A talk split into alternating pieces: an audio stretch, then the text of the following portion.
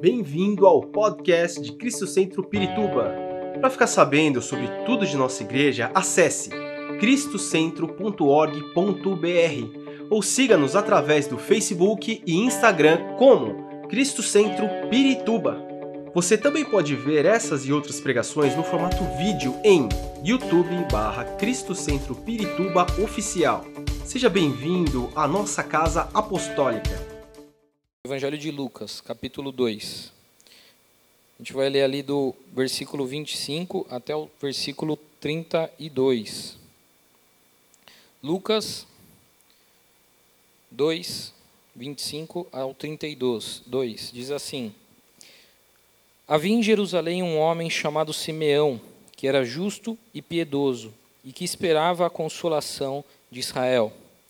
E o Espírito Santo estava sobre ele Fora-lhe revelado pelo Espírito Santo que ele não morreria antes de ver o Cristo do Senhor. Movido pelo Espírito, ele foi ao templo. Vou ler de novo. Movido pelo Espírito, ele foi ao templo. Quando os pais trouxeram o menino Jesus para lhe fazer conforme requeria o costume da lei, Simeão tomou o, o tomou nos braços e louvou a Deus, dizendo: Ó soberano, como prometeste, Agora podes despedir em paz o teu servo, pois os meus olhos já viram a tua salvação, que preparaste à vista de todos os povos, luz para a revelação aos gentios e para a glória de, de Israel, teu povo. Vamos orar, Pai. Assim como Simeão, Pai, que teu Espírito Santo esta noite, Pai, nos conduza a Cristo. Que nós possamos, Senhor, esta noite ter os nossos olhos abertos, Pai, possamos contemplar, Senhor, a tua glória, que nós possamos ser transformados por ti, Pai. Pai, eu te peço que tome conta deste lugar, Pai, que o teu reino venha sobre este lugar, cerca com os teus anjos, Pai, este ambiente, que somente o teu Espírito Santo, Pai, seja a voz aqui nesse lugar, Pai. Leva cativo, Senhor, a nossa mente, leva cativo nossa mente à obediência de Cristo, e que possamos, Pai, ouvir atentamente aquilo que o Senhor tem para nós esta noite, meu Pai. Nós te louvamos e te agradecemos em nome de Jesus. Amém. Amém. Bom, é, o versículo desse mês está né, é, tá lá em 1 Coríntios, no capítulo 12, no versículo 11. E ele fala sobre a questão de nós sermos designados. O tema desse mês é sobre designados pelo Espírito Santo. E a palavra designado, ela tem a ver com uma indicação, uma marca, uma nomeação, uma escolha. Como se eu estivesse escolhendo um time, né? E eu tivesse atribuindo funções a cada um daqueles, daqueles é, jogadores do meu time, atribuindo ferramentas para cada um deles, e assim é a atuação do Espírito Santo em nossas vidas. Queria que vocês abrissem lá para a gente ler juntos. 1 Coríntios, no capítulo 12, eu quero ler com vocês a partir do versículo 1. Diz assim, 1 Coríntios 12, 1. Irmãos, quanto aos dons espirituais, não quero que vocês sejam ignorantes. Vocês sabem que, quando eram pagãos, de uma forma ou de outra, eram fortemente atraídos e levados para os ídolos mudos por isso, eu lhes afirmo que ninguém que fala pelo Espírito de Deus diz, seja amaldiçoado. E ninguém pode dizer, Jesus é o Senhor, a não ser pelo Espírito Santo. Há diferentes tipos de dons, mas o Espírito é o mesmo. Há diferentes tipos de ministérios, mas o Senhor é, é o mesmo. Há diferentes formas de atuação, mas é o mesmo Deus que efetua tudo em todos. A cada um, porém, é dada a manifestação do Espírito visando o bem comum. Pelo Espírito, a um é dado a palavra de sabedoria, a outro a palavra de conhecimento, pelo mesmo Espírito, a outro fé, pelo mesmo Espírito, a outro dons de cura, pelo único Espírito, a outro poder de operar milagres, a outro profecia, a outro discernimento de espíritos, a outro variedades de língua e ainda a outro interpretações de línguas. Todas essas coisas, porém, são realizadas pelo único Espírito e ele as distribui individualmente a cada um conforme quer. Aqui no capítulo 12, a partir do capítulo 12 até o capítulo 14, Paulo ele vai falar acerca dos dons de Deus, do, do, daquilo que Deus traz como os dons espirituais. E Paulo ele está ali falando sobre a questão do, de como isso é distribuído, de que isso cumpre a vontade de Deus, de que é o Espírito que faz conforme Ele quer. E também no final do capítulo 12, um ponto muito interessante é que ele diz que nós devemos buscar os melhores dons. Então, ali no verso é, 11, ele fala sobre a designação, ou seja, distribuição desses dons, que é conforme o desejo do Espírito. E ele ressalta a importância também da diversificação dos dons na igreja. Ele diz que não, a igreja ela precisa é, refletir essa multiforme sabedoria de Deus, os, os dons variados, para que haja uma edificação mútua. E, além disso, ele vai falar também, ali no, no, nesse capítulo 12, acerca da importância dos dons. Que nós precisamos, não precisamos ficar nos importando tanto com, ah, se um tem um dom e eu não tenho, ou ele tem dom de falar línguas e eu não tenho, mas ele está querendo, ele fala sobre a questão de um membro não ser mais importante do que o outro no corpo. Então, nós, quando olhamos aqui para o que Paulo está falando, nós precisamos entender que os dons são distribuídos de acordo com a vontade do Espírito Santo, e os dons, eles não fazem de que um membro seja melhor ou pior do que o outro, mas sim com um complete o outro no corpo de Cristo. Amém? E quando ele fala acerca dessa, desse ponto de buscarmos de, de forma dedicada os melhores dons, eu lembrei de uma, de uma história que fala disso, de quando o Espírito Santo nos leva a um lugar onde nós seremos provados, onde nós seremos aperfeiçoados e onde nós seremos é, receberemos muitas vezes novos dons de Deus, onde nós seremos preparados para receber os dons de Deus na nossa vida. Em seguida ao batismo de Jesus, que está lá é, descrito nos evangelhos de Mateus e também de Lucas, paralelamente, no, em Lucas, no capítulo 4, versículo 1 e 2, diz assim: Então Jesus foi levado pelo Espírito ao deserto, para ser tentado pelo diabo. Depois de jejuar 40 dias e 40 noites, teve fome.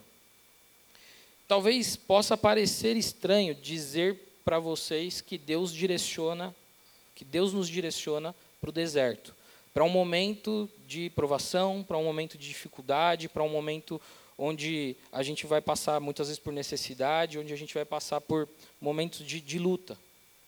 Às vezes parece contraditório. Eu acredito que ninguém aqui deve orar pedindo para Deus: Ó oh, Senhor, me leva para o deserto. Ó oh, Senhor, me leva para o deserto. Eu acho que ninguém aqui deve pedir isso.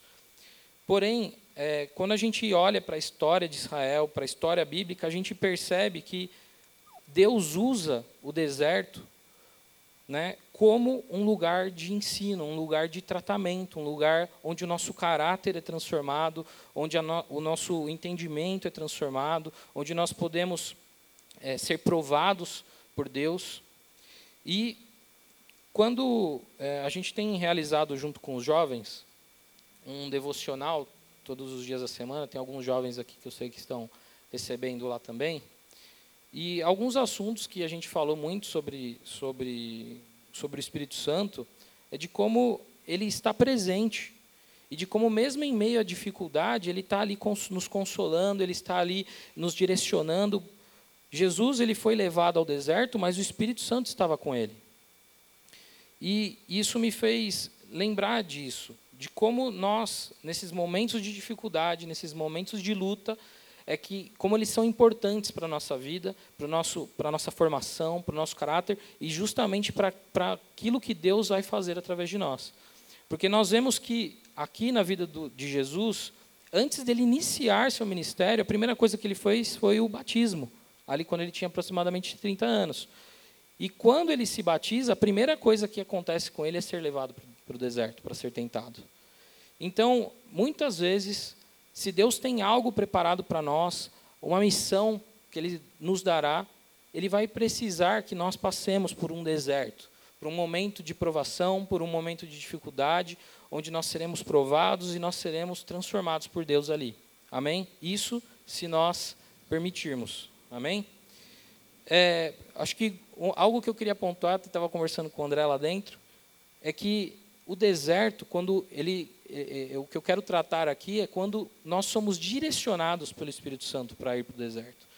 Porque nós precisamos avaliar as nossas vidas, porque muitas vezes a gente está passando por um momento de dificuldade, está passando por uma luta, só que fomos nós mesmos que nos colocamos lá. Às vezes a gente precisa parar e avaliar e entender se realmente é um momento em que eu me coloquei naquela posição difícil, ou se é o Senhor que está tentando tratar algo na nossa vida e nós somos levados a essa situação por Deus para sermos tratados. Amém? Então, é, só para pontuar, é, eu estou falando aqui de uma ação do Espírito Santo na nossa vida, em um momento de dificuldade direcionada por Deus. Então, quando você estiver passando por um momento de luta, algo que a gente estava conversando é, cara, primeiro você tem que avaliar: será que eu me coloquei nessa posição? Será que foi algum erro meu que me trouxe até aqui? Ou será que é um tratar de Deus na minha vida? Porque pode acontecer as duas coisas. Amém? Vamos lá, eu chamei aqui de escola do deserto. Porque, cara, existem lições que Deus só vai trazer para nós nesse momento de dificuldade. E eu quero ler com vocês, está lá em Lucas, no capítulo 4, do versículo 1 ao 14, eu quero ler de novo 1 e 2 com vocês, diz assim: Jesus, cheio do Espírito Santo, voltou do Jordão e foi levado pelo Espírito ao deserto, onde durante 40 dias foi tentado pelo diabo. Não comeu nada durante esses dias e ao fim deles teve fome. O diabo lhe disse: se você é o filho de Deus, mande a esta pedra que se transforme em pão. E Jesus respondeu: Está escrito: Nem só de pão viverá o homem. O diabo o levou a um lugar alto e mostrou-lhe de relance todos os reinos do mundo e lhe disse: Eu lhe darei toda a autoridade sobre eles e todo o seu esplendor, porque me foram dados e posso dá-los a quem eu quiser. Então, se você me adorar, tudo será seu. E Jesus respondeu: Está escrito: adore o Senhor, o seu Deus, e, e só a ele preste culto. O diabo o levou a Jerusalém, colocou-o na parte mais alta do templo e lhe disse: Se você é o filho de Deus, jogue-se daqui para baixo, pois está escrito: Ele dará ordem a seus anjos a seu respeito para lhe guardarem com as mãos, eles o segurarão, para que você não tropece em pedra alguma. E Jesus respondeu: Dito está, não ponha à prova o Senhor, o seu Deus. Tendo terminado essas tentações, o diabo o deixou até ocasião oportuna. Jesus voltou para Galiléia no poder do Espírito Santo e por toda aquela região se espalhou a sua fama. Até aqui. O primeiro, a primeira tentação de Jesus aqui foi justamente transformar pedras em pães. Quando ele diz lá, se você é filho de Deus, mande esta pedra que se transforme em pão, no versículo 3. O pão aqui, ele fala para nós muito sobre as nossas necessidades básicas, sobre o nosso pão de cada dia, como está lá no, na oração de Jesus. Em um momento de necessidade, de aperto, de luta, muitas vezes a gente é fortemente tentado a, ten a resolver as coisas à nossa maneira. O, o Nel estava falando sobre isso, eu estava ali, glória a Deus, amém. Cara, muitas vezes a gente quer resolver a situação do nosso jeito, mas a gente não busca a direção de Deus, não busca a direção do Espírito Santo para fazer, para tomar nossas decisões. E sim, é difícil, porque num momento de aflição, só que quem já passou uma necessidade financeira ou algo do tipo, sabe muito bem que às vezes você precisa tomar decisões rápidas. E nesses momentos, nós somos fortemente tentados a fazer as coisas do nosso jeito, sem consultar a Deus, agir no ímpeto. E ali no deserto, nem sempre as coisas vão parecer tão óbvias, porque eu não estou falando só de uma necessidade total, como era o caso de Jesus, que não tinha nada para comer, só tinha as pedras. Mas muitas vezes a gente até tem algo para comer, mas a gente ainda quer algo mais confortável. É, eu me lembrei do, do de lá no, no, deserto, do povo dizendo, para reclamando, murmurando para Deus, dizendo: "Ai, se tivéssemos carne para comer". Porque o povo ele tinha sido liberto da escravidão no Egito, ele estava caminhando com Deus, Deus supria em tudo o povo, Deus se fazia presente ali com o povo, e mesmo assim o povo murmurava, lembrando da carne, do tempo da escravidão. Muitas vezes nós estamos, é, quando nós tomamos a decisão de seguir a Cristo, ou quando nós tomamos a decisão de abrir mão de algo porque Deus nos pediu isso, a gente começa a passar por uma aprovação. É ou não é? Às vezes a gente fala, pô, mas agora que eu comecei a seguir a Deus, agora que eu comecei a, a, a obedecer a Deus, parece que está tudo dando errado, parece que tudo dá errado. O, o, o, meu trabalho começa a ir mal, as coisas começam a ir mal, meu negócio parou de vender, as coisas começam a dar errado. Só que a gente está esquecendo que a gente está vivendo sob a, a, o suprimento de Deus. E o povo ali no deserto, eles estavam sobre o suprimento de Deus, eles recebiam o maná para se alimentarem. Mas mesmo assim, eles ficavam com a mente de escravo, lembrando das coisas boas de quando eles ainda eram escravos. Mas eram escravos. E nós fazemos isso. Quando nós decidimos nos libertar, então, pode ser que muitas vezes a gente vai passar por dificuldade, vai passar por uma necessidade. Porém, Deus, Ele está como. Ele, ele é o nosso su suprimento, Ele é aquele que nos supre o tempo todo. Amém? Então, quando nós passamos pelo deserto, uma das coisas que nós precisamos entender é que nós não podemos tomar decisões por nós mesmos. Nós precisamos buscar a direção de Deus. Precisamos buscar qual é o propósito de Deus naquele momento. Amém? E Jesus fez isso. Ele sabia qual era o propósito de Deus, ele sabia quem ele era, e ele sabia que no momento certo, na hora certa, Deus supriria ele. Amém? O segundo ponto que a gente pode tirar de lição aqui é sobre um governo caído. No, cap... no versículo 6 e 7 diz assim: Eu lhe darei toda a autoridade sobre eles e todo o seu esplendor, porque me foram dados e posso dá-los a quem eu quiser. Então, se você me adorar, tudo será seu. Aqui, Satanás ele tinha o governo do mundo. E ele estava dizendo para Jesus: Ó, oh, se você se prostrar e me adorar, eu darei o governo para você. Às vezes a gente olha isso como uma tentação simplesmente pessoal para Jesus, como algo do tipo: ah, nossa, ele vai ter o governo. Cara, ele era Deus. Ele esvaziou-se a si mesmo e se fez servo. Quando a gente olha por um segundo nível, a gente percebe que, na verdade, a tentação ali talvez era sobre um suprimento para o povo. Porque o povo de Israel já vinha há anos sofrendo sobre o Império Romano, sob domínio do Império Romano. E o povo estava sedento por um libertador. Se nós estudarmos a história, a gente vai ver que se levantaram vários movimentos para tentar libertar o povo de Israel. Várias vezes o povo tentou gerar movimentos, revoltas, para que o povo pudesse ser liberto. E tanto que a gente vê no, no, nos evangelhos que a, a, quando, quando, eles falam com Jesus, Pedro fala com Jesus, ele fala, Senhor, vamos, é revolução, porque eles olhavam para Jesus e achavam que ele ia pegar um governo humano e tomar à força um governo de forma humana.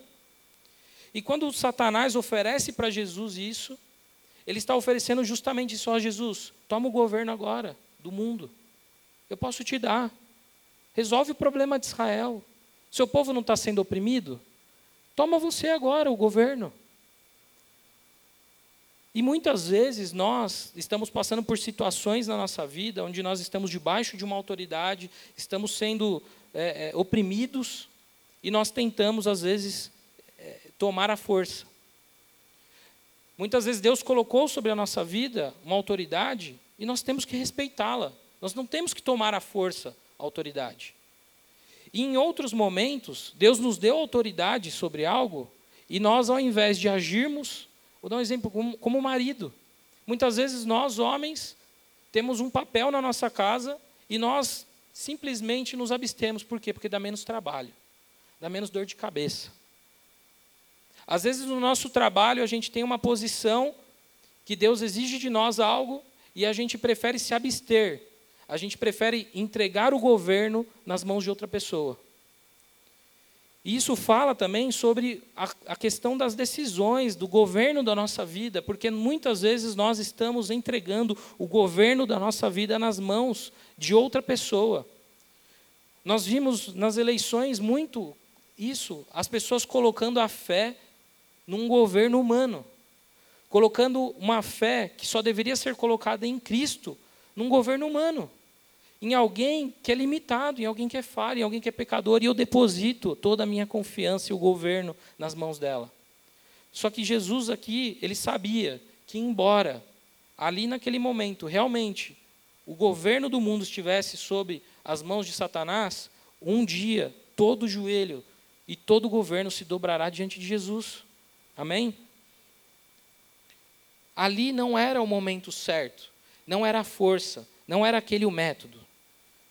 Então, nós precisamos entregar o governo de nossas vidas a Deus. Nós precisamos todos os dias fazer isso. O povo de Israel fez, cometeu um erro também semelhante a esse.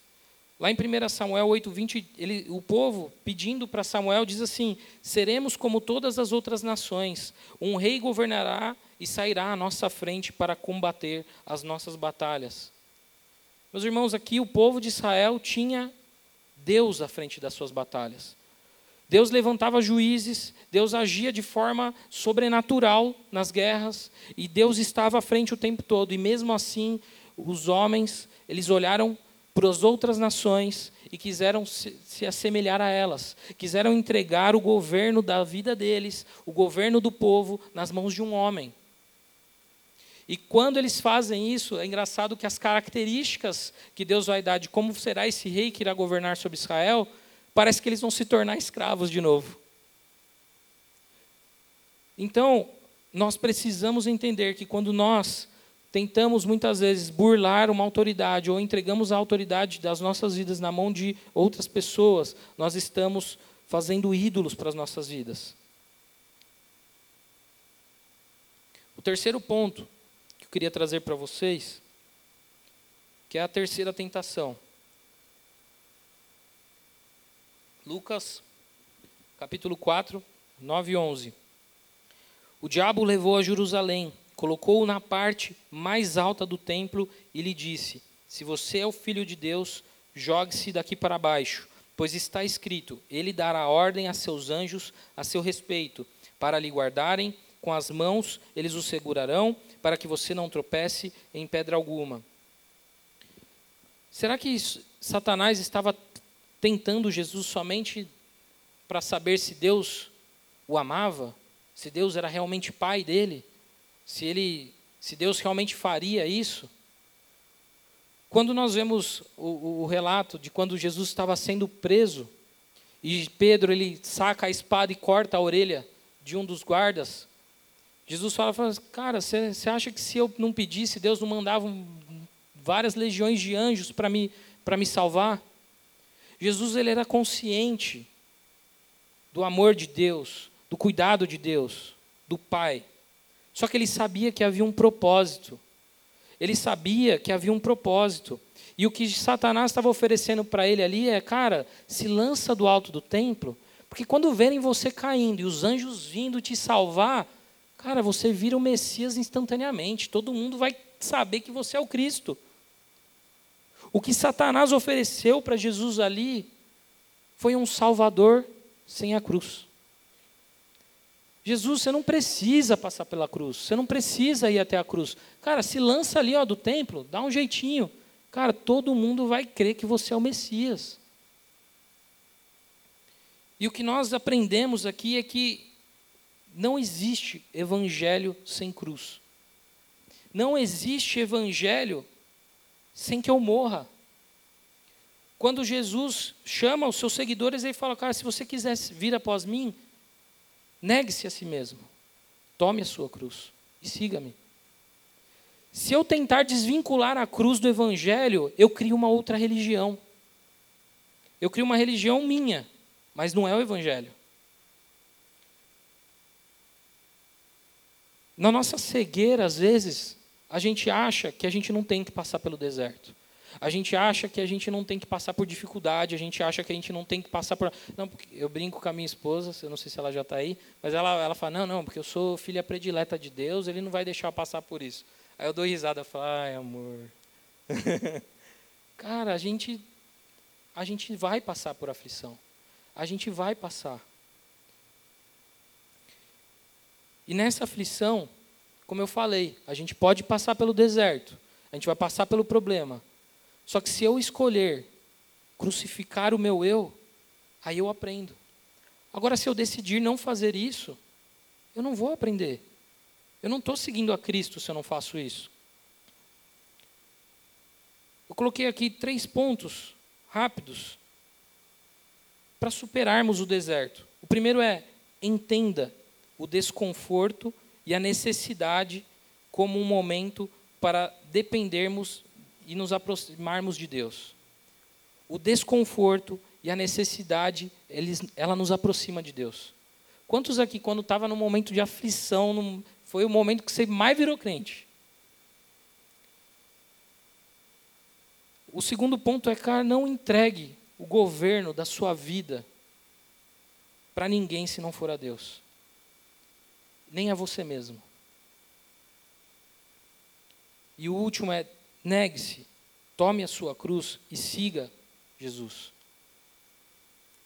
Quando nós continuamos ali no capítulo 13 de, de, de 1 Coríntios, a gente vê que a continuação do versículo tema, Paulo ele vai falar no finalzinho ali do, do capítulo 12, ele fala assim, ó, busque com dedicação os melhores dons, mas tem algo aqui que eu vou, ó, vou e passo agora a mostrar-lhes um caminho ainda mais excelente.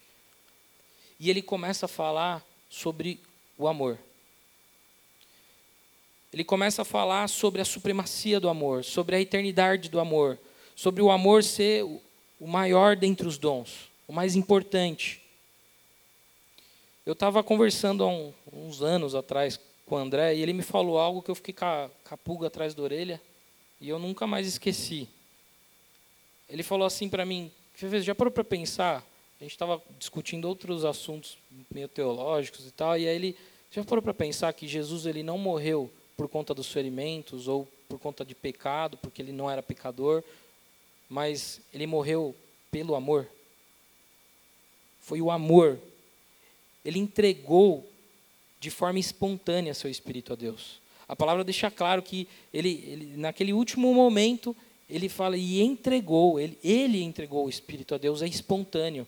O amor de Deus, de Jesus por nós, para cumprir o propósito de Deus, para que a salvação fosse possível através do sacrifício dele, ele se entrega em amor por nós. E quando nós vemos ali no, no capítulo 13 de Coríntios, falando sobre o amor, o que eu quero dizer para vocês é que nós precisamos também morrer por amor a Jesus. Nós precisamos morrer. Você precisa decidir morrer para Cristo. Esse é um dos dons que você precisa buscar, dedicar. Como Paulo fala ali, ó, eu vou te mostrar um caminho ainda mais excelente. Ó, buscar todos os outros dons que nós lemos juntos aqui é excelente. Mas tem um caminho ainda mais excelente. Quando nós olhamos para a vida de Pedro, nós vemos que Pedro ele era um homem cara, extremamente é, é, agia na, na, no ímpeto, falava as coisas que vinha na cabeça. Ele, ele achava que ele era o bonzão, que ele era o melhor de todos, é aquele cara difícil de lidar. E quando Jesus, após a ressurreição, quando Jesus ele, ele tem o, o reencontro ali com Pedro, ele acaba constrangendo Pedro porque ele começa a perguntar: Pedro, você me ama? Só que isso foi depois de Pedro negar ele. Foi depois dele fugir. Antes ele batia no peito e falava: Não, eu estou com você para tudo, se não vou deixar fazer nada, eu vou com você até a morte. E na hora H mesmo, Pedro fugiu, negou ele. E depois Jesus constrange ele pergunta três vezes: Pedro, você me ama? E aqui nós vemos um cenário onde ele diz para Pedro o seguinte: está lá em João 21, no versículo 18 e 19. João 21, 18 e 19. Você coloca para mim, por favor? Digo-lhe a verdade. Quando você era mais jovem, vestia-se e ia para onde queria. Mas quando for velho, estenderá as mãos e outra pessoa o vestirá e o levará para onde você não deseja ir. Jesus disse isso para indicar o tipo de morte com a qual Pedro iria glorificar a Deus. E então lhe disse: Siga-me. Jesus estava indicando para Pedro talvez ali naquele momento ele não amava Jesus do jeito que ele achava que ele amava. Pedro achava que o amor dele por Jesus era gigantesco, mas não era tudo isso. Mas Jesus aqui ele indica para Pedro que haveria um dia onde ele seria conduzido para um lugar onde ele não queria estar, para um destino que ele não queria ter. Mas ele iria. Isso acontece conosco. O Espírito Santo de Deus, ele nos conduz. Sabe para onde? Para a nossa cruz. Para a morte do nosso eu. E é isso que aconteceu com Pedro. Talvez a gente viva num momento onde isso não, não, dá, não, é, não, é, não é lido de forma literal. Mas na história da igreja existiu momentos onde isso ocorreu de forma literal para muitas pessoas, que foram até a morte por amor a Jesus. Parece confortável para nós, né? Eu queria contar um, um breve testemunho. Eu, um tempo atrás, eu na minha empresa passei por um, um deserto e o mais engraçado é que foi algo que, que eu creio que foi Deus que me direcionou. Eu estava é, no, no, num cargo, e aí me, me, me, me perguntaram se eu queria ir para uma outra área diferente, num cargo diferente. Me indicaram, eu não fui atrás. Eu falei, poxa, que legal, acho que eu, eu quero tentar sim, fazer entrevista e tudo mais. E eu me lembro que quando eu fui, fiz a entrevista, foi super legal e tal, e aí eu, em casa, cheguei em casa e orei a Deus, falei: Senhor, eu gostei muito. Se for da Sua vontade, que dê certo. Mas se não for da Sua vontade, Deus, também que não, que não dê certo. E eu lembro que demorou cinco meses para eu receber a resposta dessa entrevista que eu tinha feito. E aí, quando eu recebi a resposta, naquela mesmo dia, a minha atual chefe virou para mim e falou assim: Não, Fê, mas você tem certeza que você quer ir? Porque eu quero te promover. E a outra vaga que eu tinha feito entrevista, embora fosse muito legal, eu não ia promovido, eu ia num salário igual. E aí eu, na hora, fiquei, fiquei tentando, falei, ah, não, poxa, eu, eu, eu vou ser promovido aqui, vou ganhar mais, né? Eu vou para lá agora? Não, então acho que eu vou ficar aqui. E nisso eu lembrei. Falei, cara, eu orei. Eu pedi para Deus que se desse certo, se fosse da vontade dele que desse certo. Aí agora deu certo, eu falo, ah, não, Deus, mas aqui eu vou ser promovido, então eu vou ficar aqui mesmo. E, e eu tomei a decisão de ir para outra vaga. Eu falei, não, eu, eu orei, eu creio que Deus me ouviu, e eu creio que se deu certo é porque é a vontade dele para mim. E eu fui. E aí, para minha surpresa, eu cheguei lá e eu acabei sendo promovido. Foi um cargo acima do que eu esperava. E eu, glória a Deus, que legal, é de Deus mesmo e tal. Cara, um ano depois, para resumir, um ano depois nesse cargo, eu estava me descabelando, arrancando minha, meus cabelos. E eu me lembro que um dia eu estava indo para casa já angustiado, há meses já angustiado, e não, nada dava certo. Minha chefe já estava me odiando. Não, tudo que eu fazia dava errado. Nada que eu fazia, cara, dava certo. Tudo. E nesse dia em específico, eu estava voltando para casa eu recebi uma mensagem de, da minha chefe, falou, oh, deu errado um negócio lá. Eu falei, nossa, era uma, era uma notícia bombástica, assim. Eu lembro que eu cheguei em casa, eu deitei no, no chão do quarto, onde é o quarto da Manu hoje, deitei no chão do quarto e fiquei assim, tipo, só tentando processar as coisas que estavam acontecendo. Eu lembro que a Roberta passava por mim, minha esposa, fingia que nem estava me vendo. Falei, deixa ele lá, tá no tempinho dele. E eu lembro que eu cheguei num momento que eu falei para o Senhor, eu falei, Senhor, eu, eu não sei mais o que fazer. Na, nas minhas mãos eu, eu, não tenho mais nada que eu possa fazer. E entreguei para Deus. Falei, Senhor, se for para você mandar embora, se for para eu ir para qualquer coisa, para outra área, o que for, Senhor, faz, mas eu não aguento mais essa situação. Eu sou o tipo de cara que eu sou meio perfeccionista com as coisas que eu faço. E aí saber que o meu trabalho não estava satisfazendo as pessoas com quem eu trabalhava, cara, aquilo me corroía de uma forma que eu falava, cara, eu sou um inútil lá. E aí eu lembro que eu fui, fui tomar banho, eu chorava, eu chorava, eu chorava. Depois minha esposa veio, me abraçou, orou por mim. E no dia seguinte, quando eu cheguei no trabalho, a primeira coisa que aconteceu, bati meu ponto. Chegou minha chefe, botou a mão assim no meu ombro. Felipe, você pode conversar um minutinho? Aí na hora eu já falei, cara, eu vou ser mandado embora. Meu Deus, vou ser mandado embora. Aí já começa a vir um turbilhão de coisas assim na cabeça. Você fala, cara, minha casa, o que, que eu vou fazer? Como que eu vou sustentar, pagar as contas? Que, que, que emprego, como que eu vou arranjar outro emprego? E, e, e aí eu lembro que eu fui indo para o lugar onde ela estava indo, e aí eu cheguei lá, tinha mais dois chefes. Eu falei, não, é as testemunhas para mandar embora, cara. Nossa. E eu, assim, dentro de mim, desesperado. E aí eu lembro que eu sentei ali, e aí vieram para o, o, o, o, gerente que estava lá, ele tinha uma fama de ser meio carrasco. E naquele momento eu vou falar para vocês que Deus usou ele. Eu lembro que em um dado momento ele colocou a mão no meu ombro eles estavam, na verdade, oferecendo uma outra vaga para mim. Eles falaram, cara, eu acho que aqui você não está se encaixando, eu acho que aqui vai ser legal para você. E aí teve, e eu tenso, parecia que estava carregando o mundo nas costas. Ele botou a mão no meu ombro e falou assim, cara, tira esse peso das suas costas. Cara, eu lembro que eu desabei assim. E um cara que tinha fama de ser carrasco foi gentil comigo, foi totalmente compreensível. E, cara, eu falei, cara, é Deus agindo. Então, o que, que eu aprendi ali?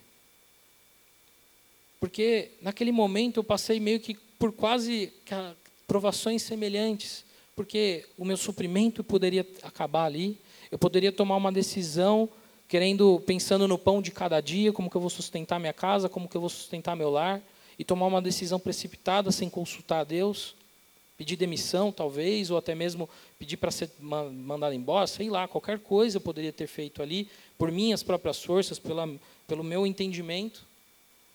Mas eu decidi me humilhar diante de Deus e falar: Senhor, eu não sei o que fazer. Eu, a, a, o meu entendimento, as coisas, o que eu posso fazer, eu já fiz, eu não tenho mais. Faz o que o Senhor quiser. E é essa rendição que muitas vezes nós precisamos ter diante de Deus. Às vezes a gente vai chegar em situações em que a gente quer tomar o controle, em que a gente quer fazer aquilo que, que, que agrada o nosso coração. A gente quer algo mais confortável, mas às vezes aquilo não é a vontade de Deus e a gente não busca. Fica de pé no seu lugar. Esperamos que esta mensagem tenha te inspirado e sido uma resposta de Deus para a sua vida. Quer saber mais sobre Cristo Centro Pirituba? Siga-nos nas redes sociais no Facebook, Instagram e YouTube, ou visite nosso site em cristocentro.org.br.